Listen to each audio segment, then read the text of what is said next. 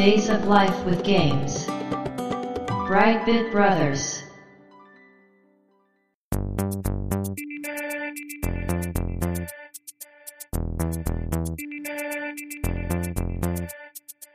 どうも、ワンピー川崎です。どうも、2P 長谷川です。この番組はかつてゲーム少年だったワンピー川崎と 2P 長谷川の二人がゲームにまつわる様々な話題で古きを訪ねて新しきを知る番組です。はい。ということで、ブライトビットブラザーズステージ167です。ありがとうございます。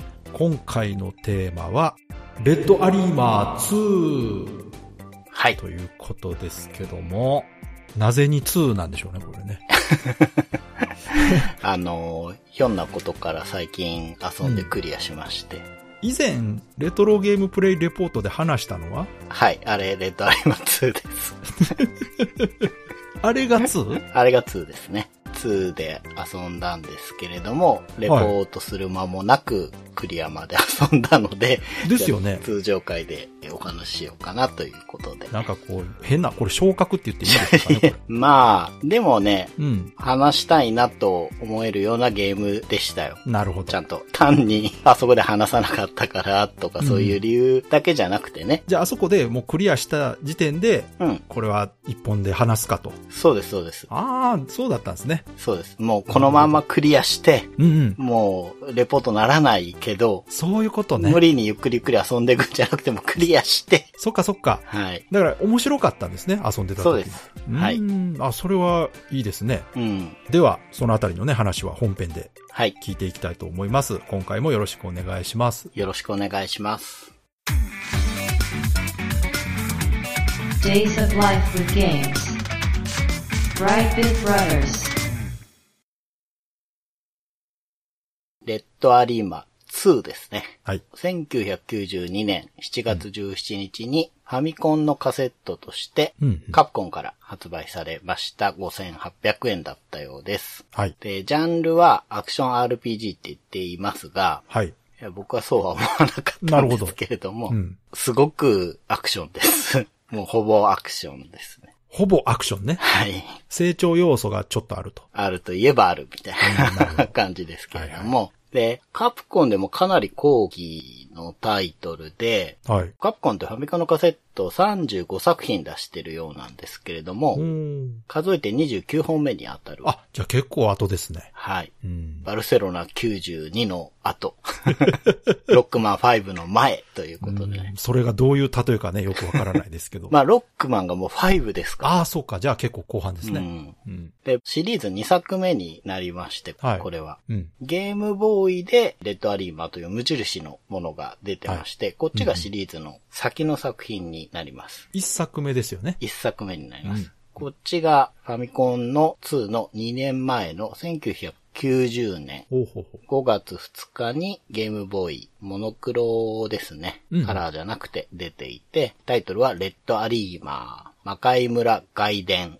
というわけで、レッドアリーマーというキャラクターをもしご存知ない方がそうですね。いるかもしれないんで、うんうんうんここで説明すると、魔界村っていうカプコン初期のもう代表作そうですね。の横スクロールアクションゲームがありまして、うんうんその一面の結構序盤に出てくるうん。敵のキャラクターがレッドアリーバーです。そうですね。中ボスっていうほどでもないですもんね。でもないと思います。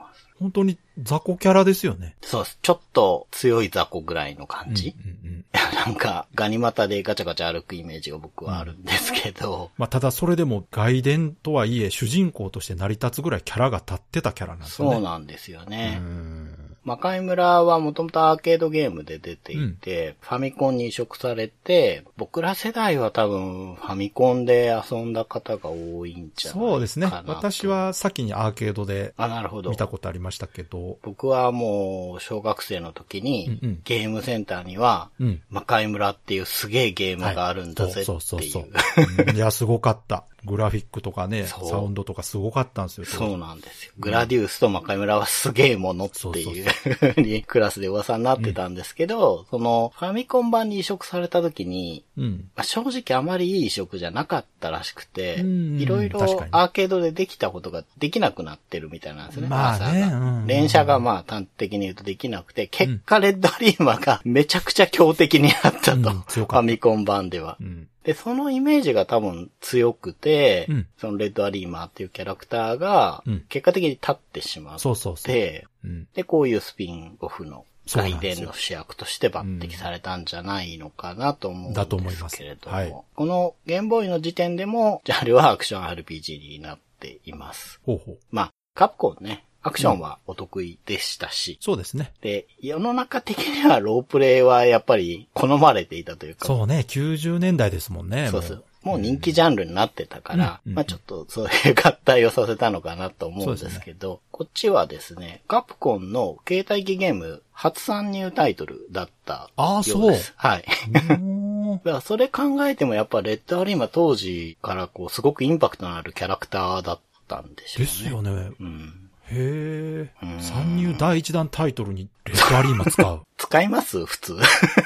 なんかソンソンとかないかな？そうそう、あるでしょって思いますよね、正直。うんうんうんまあでもそのね、攻めの姿勢がすごいカプコンかっこいいところでもありますけれども。で、ストーリーですけれども、まあ、ここから先2の話ですが、うんうん。人類が誕生する前、遥か昔、魔界の住人レッドアリーマーが戦士の訓練場卒業を迎えたその時、伝説の黒き光とともに魔界の町エトルリアは謎の軍団に襲われた。レッドアリーマーは黒き光と謎の軍団の謎を解き、そして魔界を救うため一人旅立つということで。なんか、お話だけ聞くと普通のね、うん。ロープレのうんオープニング的な感じはしますが、そうですね。我々からすると、いや、魔界の人で敵やんっていうね。そうそうそうそう。魔界に敵が来るのっていう。それ味方ってことなんですか？ね そうそうそう。誰が来てるんだそう、誰が攻め込んでんのってね、思いますけど。感じなんですけど、うんこれ、シリーズ的には2作目なんですけど、はいストーリー的には、うん。前作の前日譚なんですね。ややこしいな。そうなんですよ。うん。だから、レッドアリーマー、魔界村外伝の時はもう戦士になってるんですけれども、。うん。この2を始めた時に、まずあの、訓練所に行ってこいって言われるんですよ。それね、訓練してたんですね、ちゃんとね。そう、まだ訓練生で、うんうん。で、な魔法陣みたいなところから、サイドビュー視点の訓練所に行って戻ってきたら、うん。街の様子がおかしくなってるっていう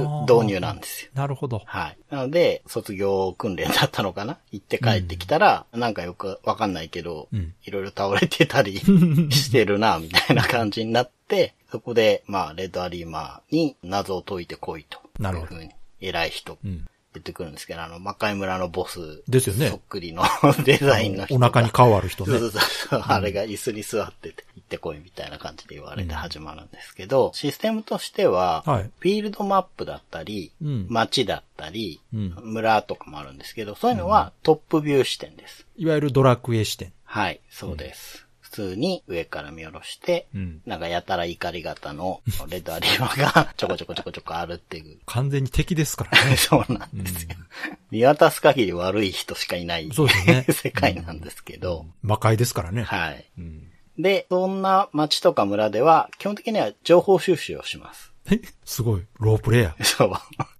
で、一応お金に当たるものとして、は魂っていうものあ。がありまあまして、。うんまあじゃあ、これで何ができるかっていうと、一定数集めて、うん。ワンナップアイテムの闇の力っていうのを買うっていう、まあこれぐらいで、うん。よくあるロープレのように、うん。武器防具を買い揃えて、うん回復アイテムを買ってみたいなことは実はできない。ああ、さすがに、それはない。ですよ。それはなくて、うん。残機を増やす。一定数集めると残機を増やせるっていうだけでしかないんですけど、あとは目的地に向かって移動するフィールドマップっていう、まあ本当にこれぐらいしかなくて、用途としては。で、そのフィールドマップの中に、うん。洞窟だったり遺跡だったり、館だったり、あと橋とかね、うーん。情報収集以外の目的の場所がいくつか点在していて。ここに入ると、いわゆるアクションステージになって、うんうんうんサイドビュー視点になります。おおなじみのね。はい。うん。で、ここのサイドビューステージにはうん。敵がいて、はい。トラップがあって、うん。最終地点には大体ボスが待ち構えていると。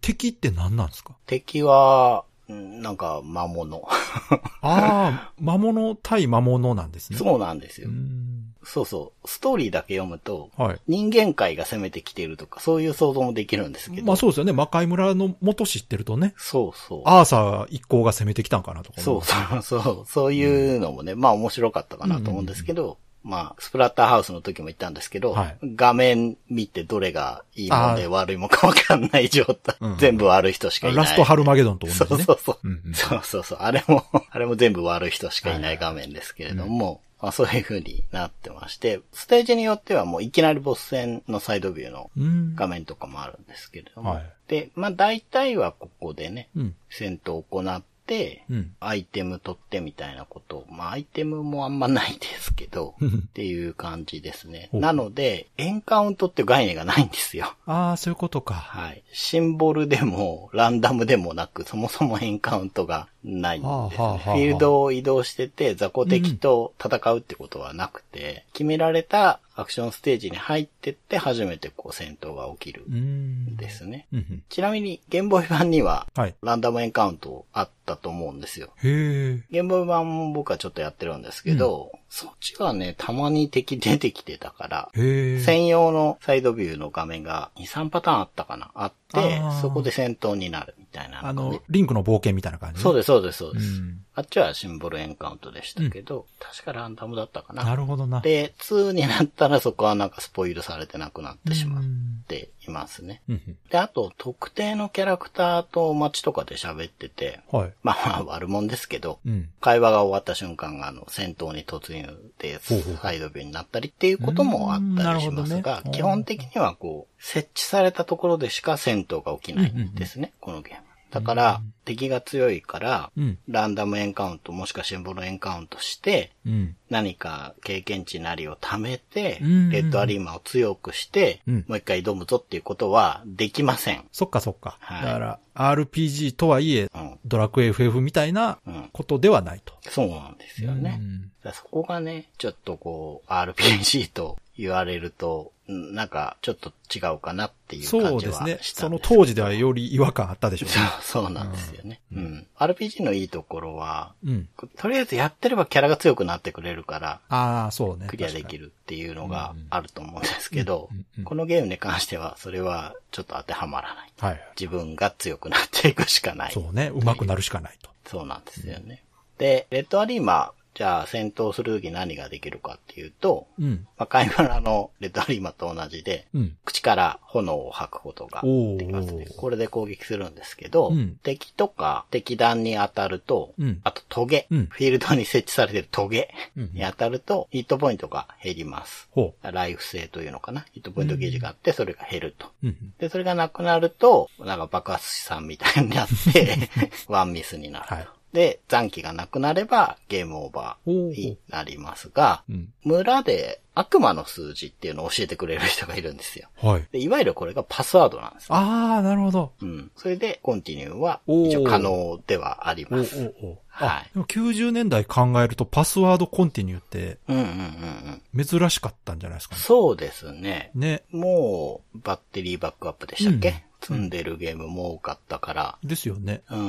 まあでもまだパスワードシステムは残ってたんですね。そうですね。うんただこの、悪魔の数字って言い方がちょっと気が利いてます、いいですね。いや、いいと思う、うんいいと思う。うんうんこんな感じで戦闘していくんですけど、じゃあはい全然成長しないのかっていうと、そうねまあ、うんそういうこともなくて、うん経験値は存在しないんですけれども、はい。ステージとかイベントをクリアすると、うん。なんかアイテムもらえたりするんですよ。ほうほうなんだっけな、なんとかの爪とか、なんとかの羽みたいなのもらう。あ、装備できるんですかそれ？そうですね。自分で装備っていうのを選んでうん入れ替えるとかはないんですけど、うんうんうん自動的にくっついちゃうんですけあ、ど、なるほど。手に入れた瞬間にもう装備すると。はい。うんで、ヒットポイント。まあ、だから体力ですね。あと、ジャンプの高さ。ほジャンプ力が上がる。う。で、あとう、んジャンプしてられる時間。うん。この3つが、その、もらったものによってどれかが上がるんですよ。ああ、なるほど。4段階か5段階ぐらいまであったかな。これが上がっていくんですね。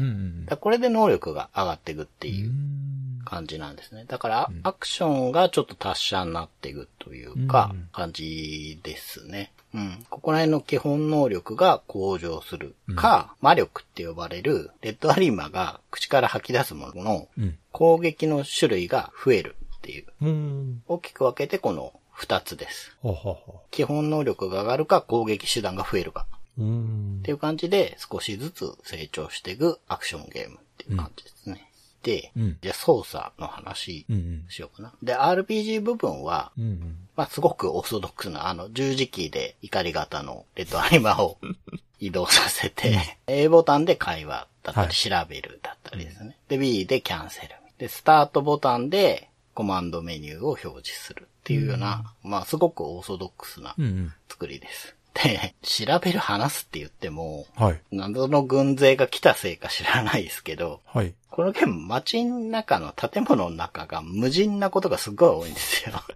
あの、あの結構ロープレって、はい。ここはどこどこの街だよ、ようこそから始まって、まあいろんな生活が感じられるじゃないですか。そうですね。ちょっとね、このゲームはそこがすごく薄くて。いやいや、それは魔界だからじゃないですか、やっぱり。そうなんですかね。廃墟だらけで。魔界はだって廃墟でしょう、やっぱり。まあそうですけど。なんか魔界が綺麗な建物でなんかわらわら住んでたら嫌でしょう。まあ、うん、まあそうかな。うんうん、なんであんまり使うこともなく、その街の偉い人と話すぐらいしか、あとは悪魔の数字聞くか、闇の力買いに行くか、ぐらい。それでも、ちょっと気になりますよね。その、鼻からそういうコンセプトだったのか、うん。結果として時間なり、ね、容量がなくてはいはいはい作れなかったのか、どっちなんでしょうね。気になりますね。ちですかね。魔界感出すためにそういう廃墟っぽくしてるのかうん、っていう気もしますしね。うん。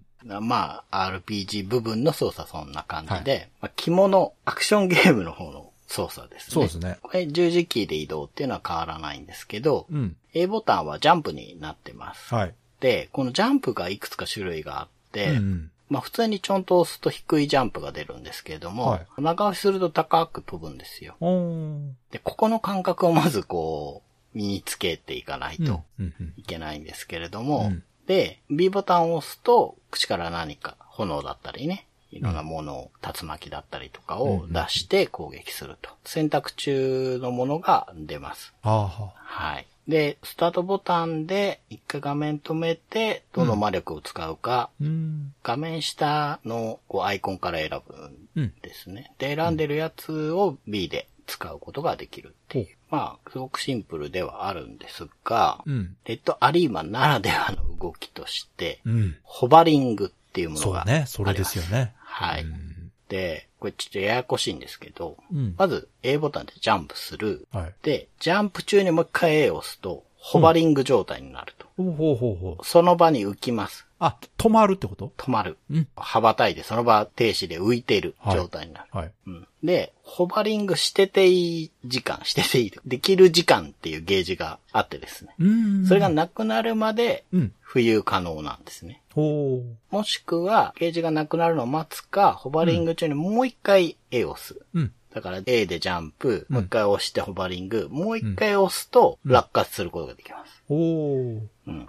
で、このホバリング中に左右でうん移動できるんですよ。あ、高さは変わらないけども、左右に動けると。そうおだったり、この落下するのも真下にストーンじゃなくて、ーうん。スーッと斜め下に降りたりできて、こううん口で言うのがすごく難しくて、うん、わかりますよ、でも。本当に身につけないといけないんですけどう、ん。もうこれがうまくできるようになるかどうかゲームです、はっきり。なるほど、なるほど。そうか。ただ、このアクション性っていうのは結構珍しいんじゃないかなと思そうですね。やっぱり元になった魔界村のレッドアリーマの動きを再現しようとしたんでしょね。そうう、そうです。うん。いやらしい動きしてたからな。そうそうそうそう。うん。あれは、なんていうかね、こう描くというか、なかなか嫌な、いや、あれ、もうあの動きが象徴ですよ。レッドアリーマの。うんうん。絶妙にアーサーが攻撃しにくい軌道でね、そうそう飛んでくるんですよ。スイーッとね。そうう。ん。うんそれを自分で扱えるように、うんうんうんまあ落とし込んで、はい。っていうのがこのゲームなわけですけど、だからこのホバリングが肝で、うんこれがうまくできるようになると楽しいゲームなんで。ですすね。そういうことでしょうね。はい。で、もう一つ、レッドアリーマならでの動きがあって、うん。それがヘルクライムって呼ばれるものなんですけれども、ジャンプ中とかホバリング中、うん。もしくは落下中、とにかく地面に足をつけてない状態うん。で、壁にぶつかるはいと、十字キーの左右でね、うん。壁にぶつかってあげると、うん足の爪で壁をガッと掴んで。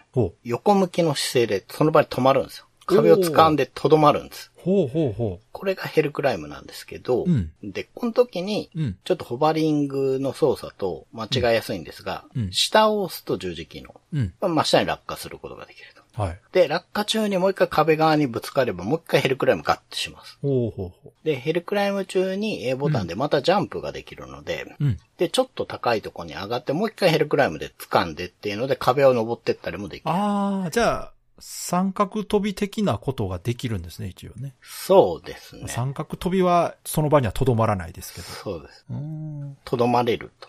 で、うんうんうんこのヘルクライム中にうん。火を吐くこともできるので、おー。壁に向かって逆側を絶対顔は向いちゃうんですけれども、うんうんうん。この時に、この、首を自由に操作できないので、あ、まあね。はい。まあ、固定放題みたいになっちゃうんですが、うんうん。攻撃はできるんですね。ほうほだからさっき話したホバリングと、このヘルクライムっていうので、うん立体的な動きをしていくアクションゲームなんですよ。う。なるほど。うん。うん。で、これ、昔話した、うん。ヒットラーの復活。はい。ワイアはクションの。い。うん。であれとは、まあ、違うんですけど、うんあれみたいな、ちょっと他のゲームにはないアクションの動きをそうですね。確かに。するので、うんこれがね、本当に面白いし、うん。これだけでシリーズが続くのもまあわかるなと。なるほど。うん、他のアクションゲーム、カプコンいくつか、まあ代表的なロックマンとかありますけれども、ああいうのとはやっぱり違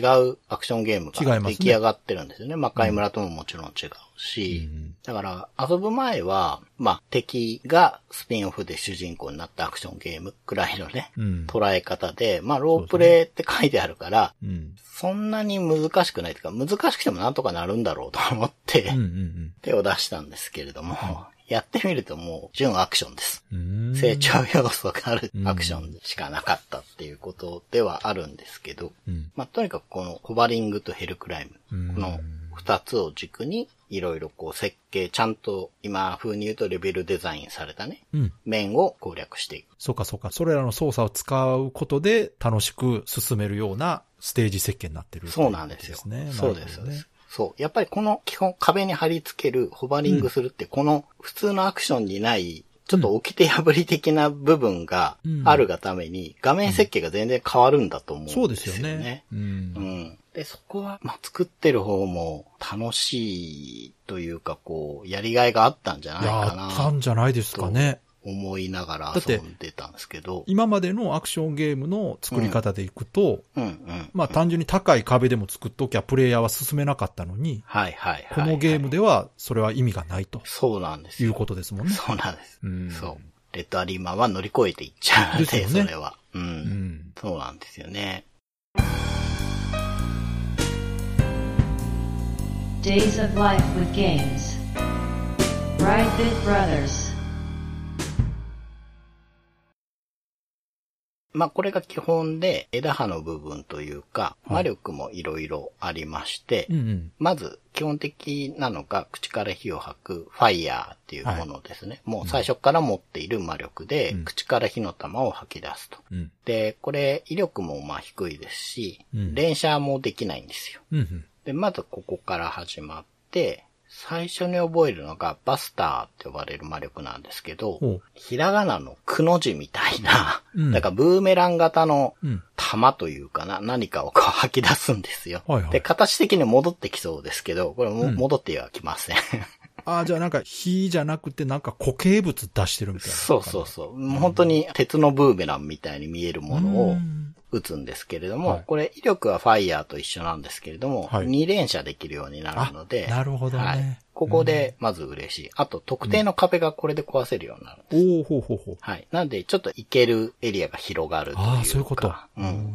最初行って、ここ越えらんない何なんだろうみたいのがあって。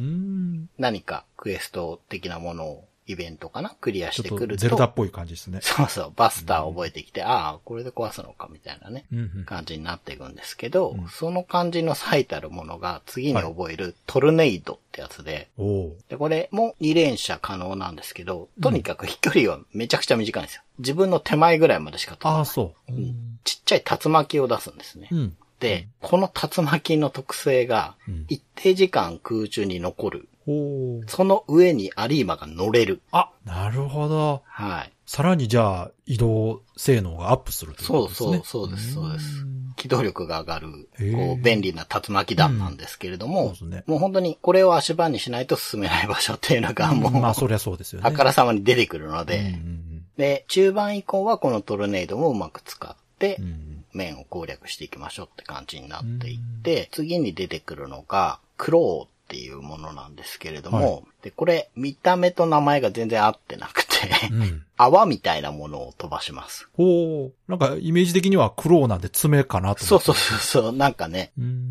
ソニックブーム的な斬撃を飛ばしそうですけど、クローっていうと、なんかプニプニした泡みたいな飛ばすんですけどう、ん。これ威力も高いんですよ、見た目に関して。うんファイヤーの倍ある。ええ強いなで、連射も一応2連射できて、強いじゃないですか。強いんですよ。で、うん強くて頼りになるんですけど、うん何が嬉しいかって、うん。壁にトゲトゲがいっぱいついてるところが、はいはいはい魔界の壁はトゲだらけなんですけど、それは魔界ですからね。そうなんですけど、うん。ここに当てるとですね、うん。そこにこのクローがぐにゅっと張り付いて残るんですよ。あらそうするとその部分にヘルクライムすることができるの。あらあの、一定時間で消えちゃいますけど。ああ、なるほど。うんうんうん。なのっで、かそっか。トルネイドと同じように、このクローもうまく使っいや、めてっ、ちゃ重要じゃないですか。重要です。ね。これはね、手に入れた時めちゃくちゃ嬉しかった。だって、あからさまにそのトゲトゲって、このゲームの中でいけない場所ってことでしょ？そうです。それがそうじゃなくなるっていうのはすごく大きいことですよ。すごく大きいですよ。ねもう本当に、本当に助かるって思いましたね。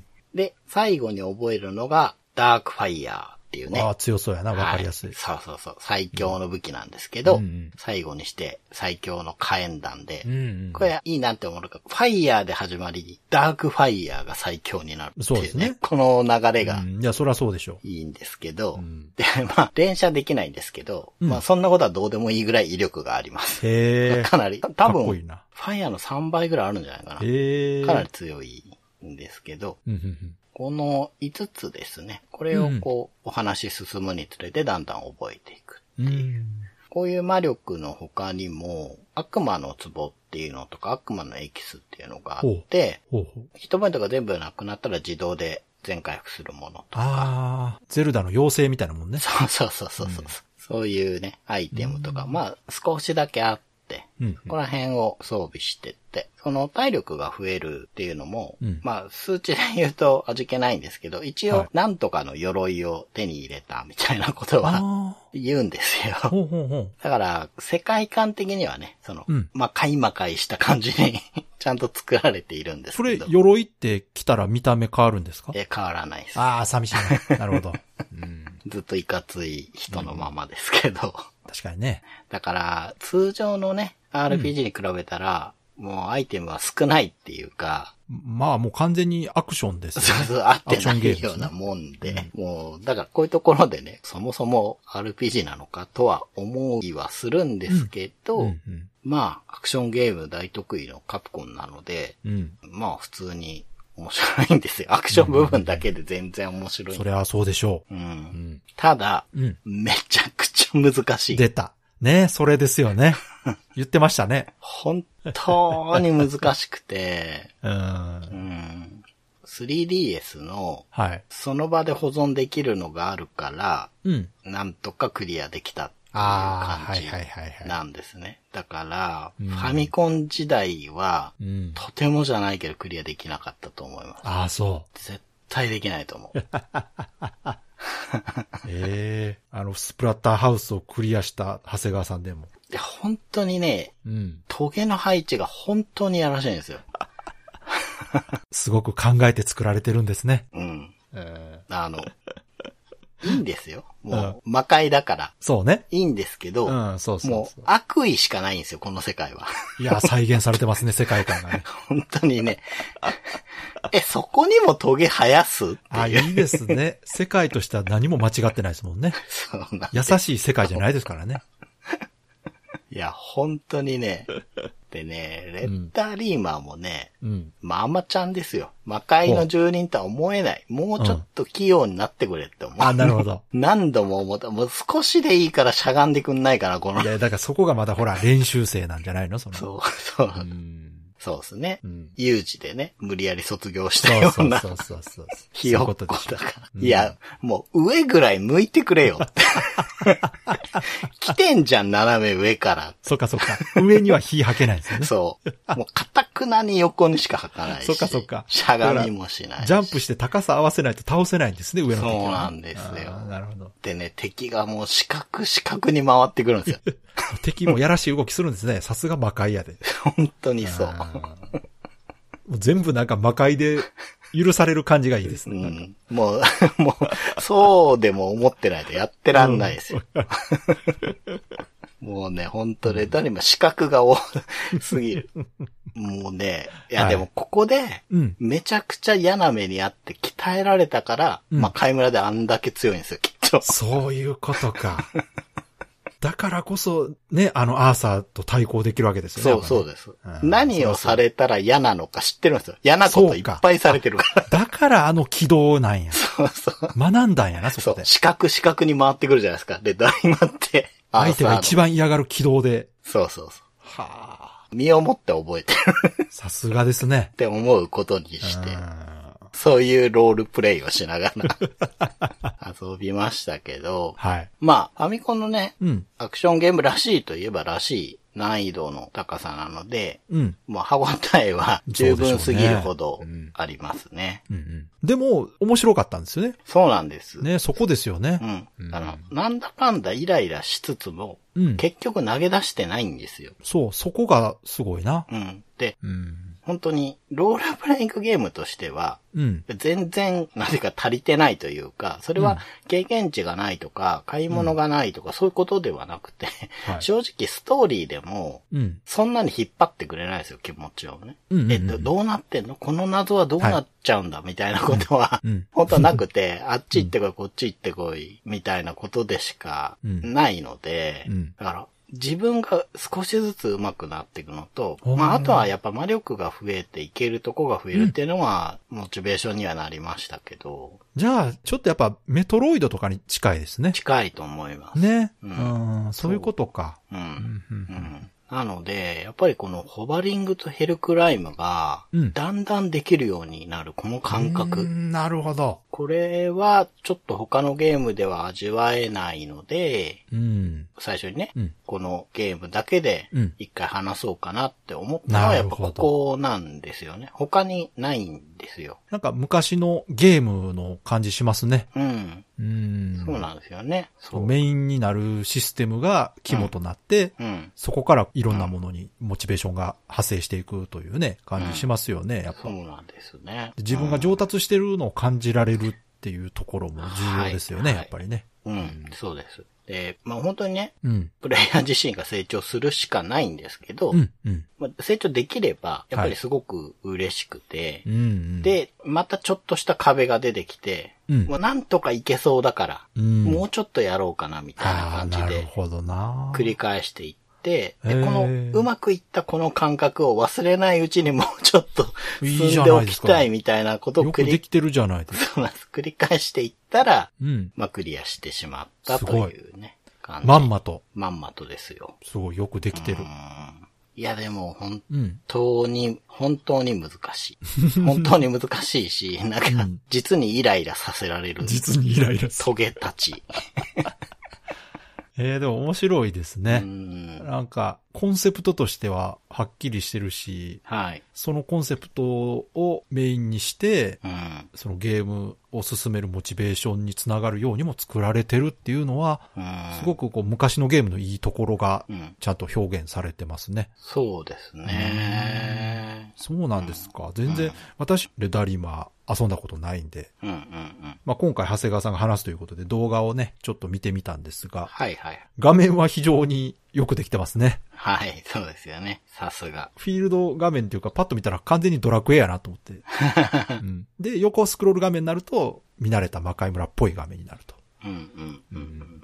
いう感じで、グラフィックはさすがっていう感じでしたけど、はい。ゲームシステムというか、その、レッドアリマの移動に関しては動かしてみないとわからないですが、聞いてる限り、なんとなくね、想像はつきますけど、うん。だいぶ癖強そうですね。そうですね。強いですね。でもそれができるようになってきた時に楽しくなるというのも、なんとなくわかりますね。うん。うん。うん。ですね。なのでうん、まあ、もしね、うん。遊べる環境にある人で遊んだことないっていう人は、はい。まあちょっとやってみてもいいかなと思いますけれども、まあ本当に難しくて。ちなみに、はい。今、まあ、ファミコンのカセット買おうと思ったらプレミアついてるんでしょうか？ちょっとついてますね。あ、ちょっとついてんの、やっぱり。うーん。裸で買って、うん。当時の値段ぐらい。ええ今は。それはだいぶついてますね。そうなんですよ。じゃあ、例えば他に移植とかアーカイブはないんでしょうか？バーチャルコンソールで僕は持っていてう、んで、ちょっとプレネだっていうのは知ってたので、はい。それまで買っていたんですよね。コンソールってどれで ?3DS で？僕は 3DS で買いました。うんだから、この先、何かしらそういうダウンロードコンテンツになってくる可能性は全然あると思うんですよ、ね。はあはあはうん。で、無印のうんゲームボーイ版もバーチャルコンソールにあったんですよ。おうおうおうで、この後話す、この続編がもう一個あるんですけど、そはいれもあったんですよ。うん。だから、せっかくだから人揃えで買っとこうと思って買ってはあるんですけど、うんうん。なんでこのシリーズはう、ん。それこそスイッチオンラインだったり、そう来てもおかしくないんじゃないかなと。まあ、それかもうカプコン自らがコレクションで出すかもしれないですね。そうですね。うん最近カプコンすごく積極的じゃないですか。うんうん。アーケードコレクションとかね。そうですね。しかも結構太っ腹でボンとこうまとめて出してくれますから。うん。レッドアリーマーコレクションって出たらだいぶマニアックですよ。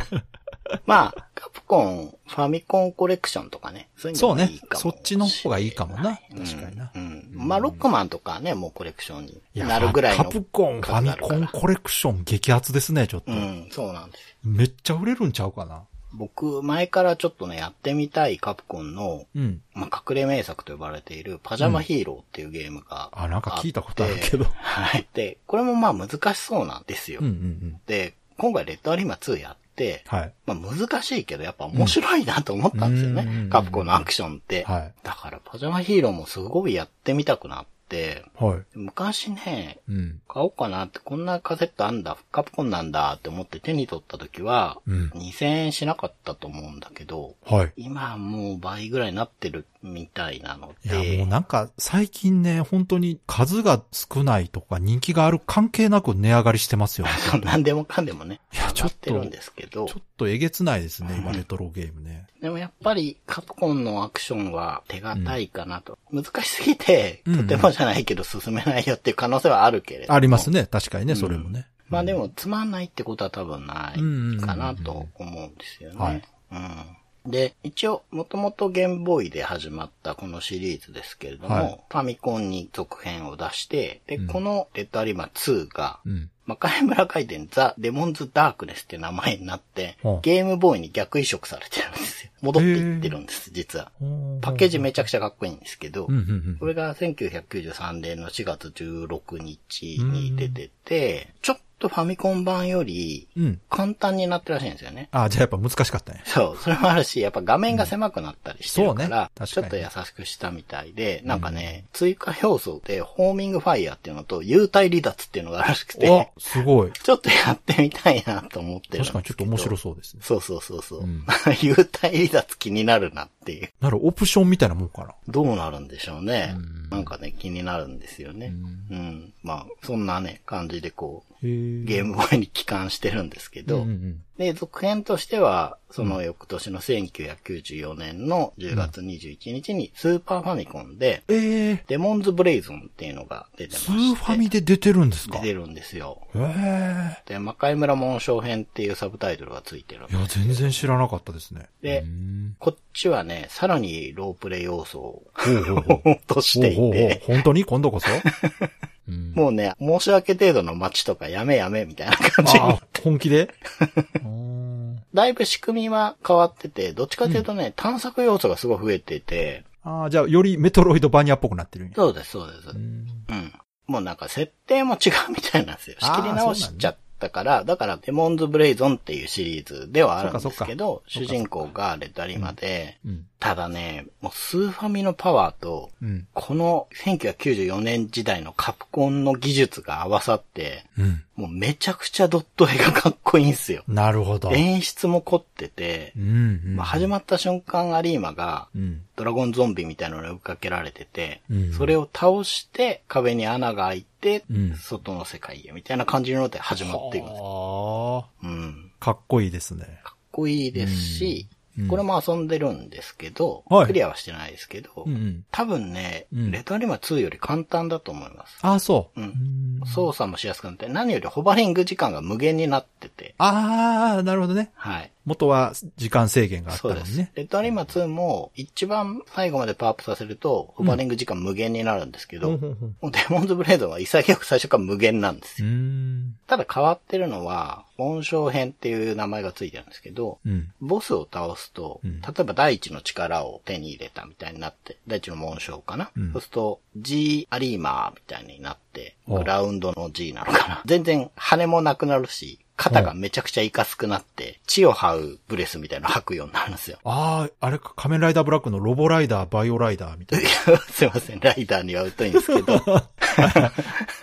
ああ、あ、そういうこと。そうそうそう。ガイバーのギガンティックみたいな感じ。ああ、そういうこと。肩がでかくなって、はあ。ショルダータックルとかで地上物壊せるようになったりとか、そういう飛ぶのが得意になるとか、うんうんうん。泳げるようになるとか、うん。そういう風に紋章を装備することによって、形態変化して、あだから同じ。じ面でも、水に入れるようになると、またその面に戻って水の中探索したりとか、うーん。より高く飛べるようになったら同じ面に行って上の方を探索するとあか、っていう感じのゲームになってます、デモンドブレイゾンは。うんこれも、まあ、遊べば普通に面白いです。うん。まあ本当にドット絵はね、めちゃくちゃかっこいいので、一見の価ね、そうカプコンはね、グラフィックも見事でしたかうらね。ん、そうなんですよ。いや、うん本当に、円熟期っていうか、まあ、こっからさらにもっとすごくなっていくけども、この時点でカプコンすごいんだなっていう、ね、そうですね。思いましたけどね、改めてね。ただまあ、もうあくまで個人的ですけど、うんちょっとサウンドはあんまり好みじゃなくて、ああ、そうなの？なんて言うんだろう。パイプオルガン的な感じなんですけど。ああ、あの、ドラキュラっぽい。そうそうそうそう。あれ系なんですけど、ドラキュラってそれでも上がるんですよ、僕は。うんアッパーにあるというか。うん、うん。で結構ね、ずーっとこう、荘厳な感じなんですよ。ああ。デモンズブレードそうか。そう。だから画面はうんめちゃくちゃキモいボスとか出てるのに、うん音楽はすごい綺麗っていうのが、ああ、そういうことね。個人的にはなんか不思議な感じは。なんでしょうね、ミスマッチを狙ったのか。そうなのかな。なんなのかうん。う。ん。だまあ、あれはあれで好きな人は全然いると思ううんんで、うん。完成度はすごい高い。まあ、これもプレミアついてますやっぱり？けどうん、まあ、それもすごい頷ける完成度なので、で、このデモンズブレイゾン以降は、うんレッドアリマシリーズっていうのは出てなくて、ほう。うん、ちょっと残念だなと思いましたね。もう一作ぐらい出てても、いやそれでもかなと思いますけど。スピンオフでそれだけ出てるってね。まあね、なか確かに。なかじゃないですか？そうですね。う。うんん。なので、まあ、んうんおすすめは、今ならデモンズブレイゾンがいいのかな。うん。アリマ2は難しいし、無印はもっと難しいです。ああ、そうなの？最初が一番難しいと思う。そうか、そうか。本当に、最初のは本当に結構序盤で投げ出しましたから、僕うん、うん。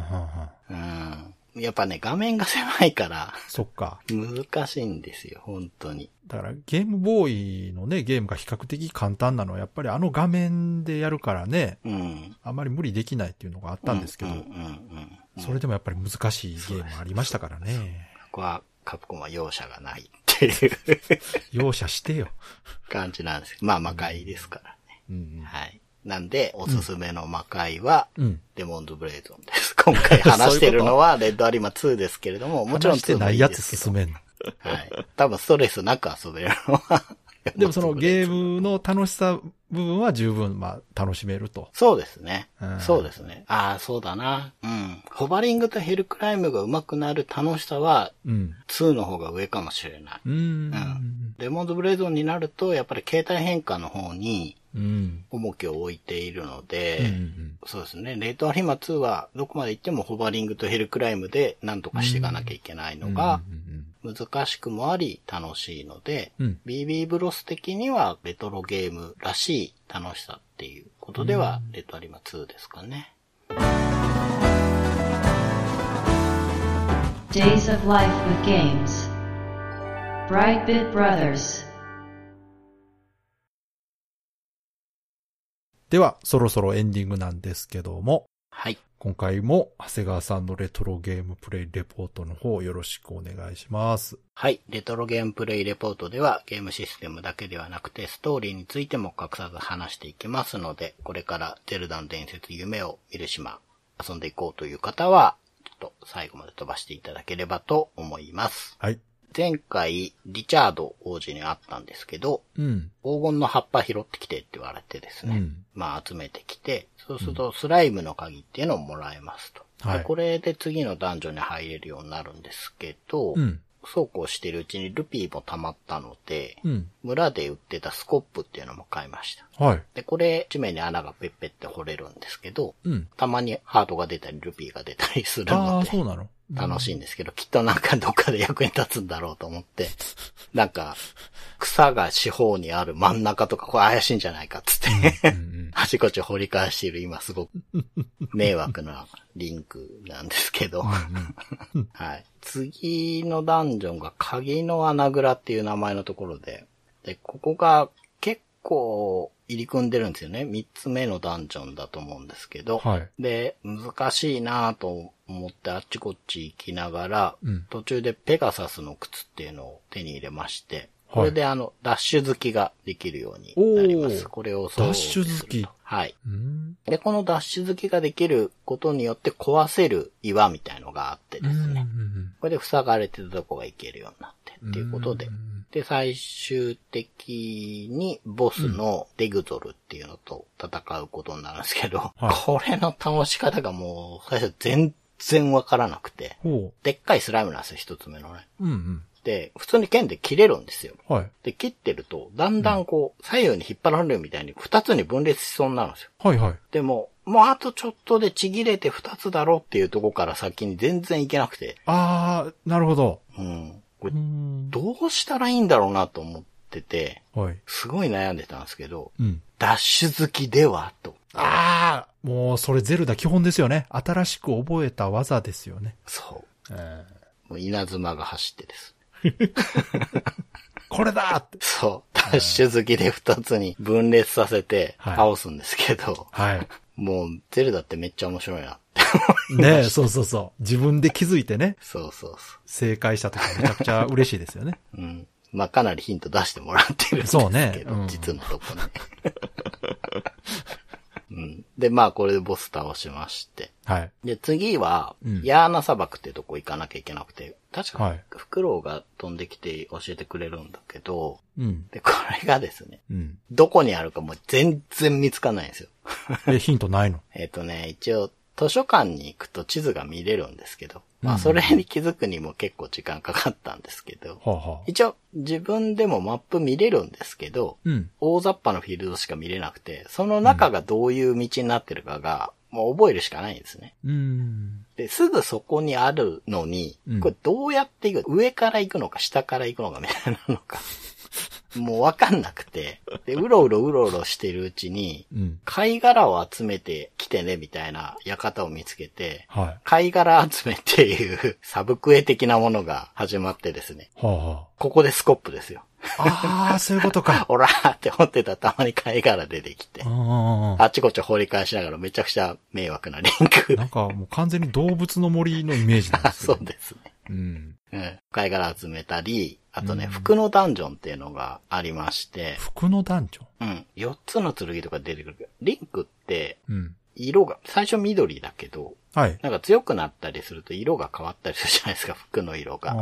で、でそ、れで服のダンジョンっていうのがあって、あの、防御力を倍にする青い服か、攻撃力を倍にする赤い服かっていうのを、まあ、選んで取れるっていうダンジョンが、あ、その服ね。そうそうそうそう。そうそう、隠しダンジョンを見つけて、まあう、ん。防御力の方で選んだので、うん。僕は今青いリンクなんですけど、うんうんうん。まあ個人的には緑じゃなくなるのすごい嫌なんだけど。そうね。わかるわかる。そう、ん。これリンクじゃないよ、これ誰なんだよって思いつつ、まあでもね、防御力倍なら嬉しいからやってて。うんうん。で、あと、村の中に岩で囲まれてた祠みたいのがあって、はい。これ岩どかせるわいうことでどかして入ったら、ベッドが置いてあるんですよ、祠の中に。ほうで、このベッドで寝ることができるんですけど、寝るとダンジョンに行くんですね。うん。で、そこでオカリナを手に入れまして。あはい。ゼルダといえばオカリナ。オカリナ。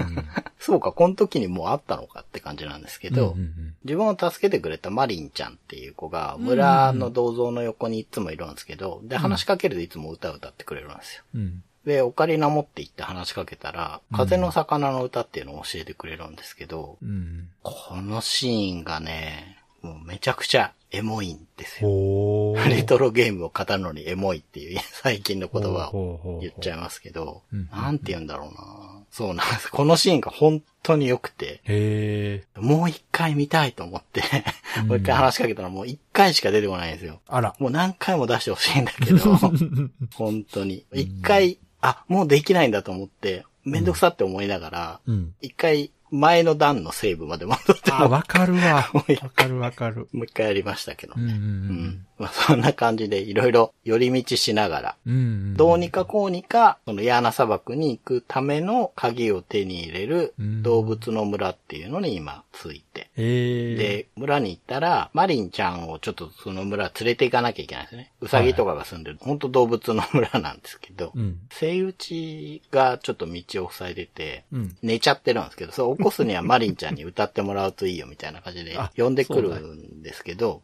うん。その時マリンちゃんが海辺でうん、こうなんか一人黄昏てて、そこで話しかけると専用の画面が出るんですけど、ここもめちゃくちゃいいシーンなんですよ。ほうん。なんかずっと話しかけてきてて、ー。うん。うん。ねえ、聞いてるって聞かれて、うん。聞いてるよ、全然、みたいな選択肢が出てきて、ここで全然って言えるマインドの人間いんのかなって思いながら、聞いてるよって答えたんですけど。ちょっと試してみたくはありますけど。まあそう、試したくはあるんですけど、でもそう、海を見ながら二人でっていうね、へー。専用のグラフィックなんですけど、ここも良くて、いやー、夢を見る島人気あんの分かるわって思いながらね。遊んでおりやっます。ぱりちゃんとした理由があるんですねありま。す、ありますうん。とても楽しいです。道に迷ってるけど、うん楽しいですね。うん。いいですうね。ん。まあでも、やっぱりこう、ゼルダらしいというかう、ん。大筋の話はね、そんな、うん。こう取り立てて、うん。ドラマチックなことがあるわけじゃないけども、うん。その、うん。細かいエピソードのところでね、うん。やっぱりゼルダらしさというか、そうなんです。いろいろ感じますね、やっぱりね。うん。いや、まず、操作性の良さ。まあ、あ本当にゲームボーイでやってるわけじゃないから、厳密ではないですけど、うんうんうん。まあそこに驚くし、でうんこれだけよくゲームボーイに入れたなっていう、あ、ああ、そう。ボリュームもうんうん感じるし、で、やっぱ、任天堂らしい、なんて言うんですかね、ちょっと毒っ気のあるジョークというか、あれもやっぱ、その、さっき言ったね、海辺でマリンちゃんと話してて、マリンちゃんを動物の村に連れて行くときに、一緒に来てほしいのみたいに言われて、はい、みたいになったときに、リンクって物手に入れたとき、うん画面向いて掲げるじゃないですか。はい。マリンちゃんを掲げるんですよ。ててててそう、面白い。ちょっと面白い。マリンちゃんを手に入れたチャンスって出るんですよ。いや、手に入れたじゃねえだ。そのセンスってすごい、まあ、ちょっと遊び心ですよね。そうそうそう、10年前のゲームだけど、うんこう、寒ってならないっていうか、なるほどうん、ね。そういうとこもやっぱすごいなと思う。今ってどれぐらいなんですか？中盤ぐらい？えっ、とね、今4つ目のダンジョンに入ってるから、多分8つの楽器だから、あ難易度は上がってるけど、半分ぐらいはい、半分かなと思います。あ順調ですね、はい。では、いつもの告知お願いします。はい。ブライトビットブラザーズでは番組に対するご意見ご感想、あなたのゲームの思い出やゲームにまつわるエピソードなどお便りお待ちしています。ホームページ右側のメールフォームや番組のツイッターアカウントへの DM などでお送りください。ツイートの場合は、ハッシュタグ BB ブロス。BB がアルファベットでブロスがカタカナをつけていただけると見つけやすくて助かります。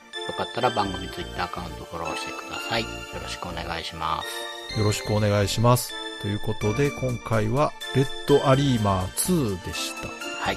まあ、2と言いつつね、うん。シリーズの話にはなりましたけれども、はい。魔界村の話してないのに先にね、レッドアリーマーの話するっていう。そうですよ。